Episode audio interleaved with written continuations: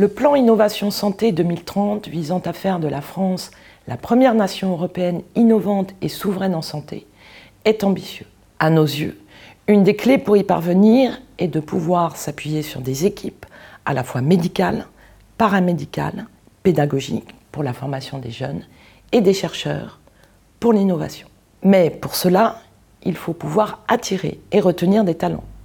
Dans ce cadre, nous nous sommes interrogés sur une catégorie de personnel des hôpitaux publics en France qui constitue une pierre angulaire de ce plan, les hospitalo-universitaires. En effet, un hospitalo-universitaire est un médecin à plusieurs casquettes. Il ou elle partage son temps entre les soins, l'enseignement et la recherche. Or, l'Académie de médecine s'inquiète de la perte d'attractivité des carrières hospitalo-universitaires. Nous avons donc cherché à comprendre ce qu'il en était réellement et avons questionné le phénomène de départ volontaire des hospitalo-universitaires. Pour cela, nous avons étudié les chiffres annuels du Centre national de gestion, l'instance nationale de gestion de ses membres de la fonction publique hospitalière. Parmi les hospitalo-universitaires titulaires, nous relevons deux catégories principales. Les professeurs des universités praticiens hospitaliers d'un côté, les PUPH, et les maîtres de conférences praticiens hospitaliers, les MCUPH, de l'autre côté.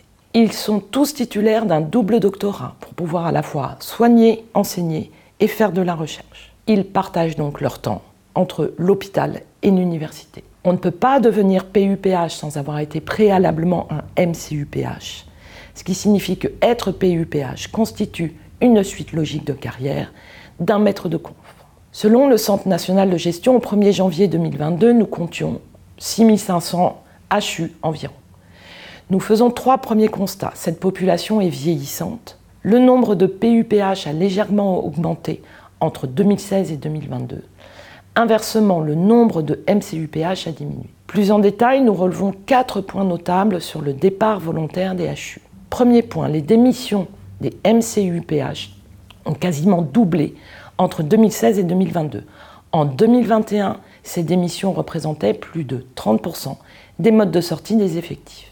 Deuxième point, les demandes de disponibilité des HU ont augmenté de 50% pour l'ensemble de la population sur la même période. Troisième point, les demandes de détachement ont quant à elles doublé.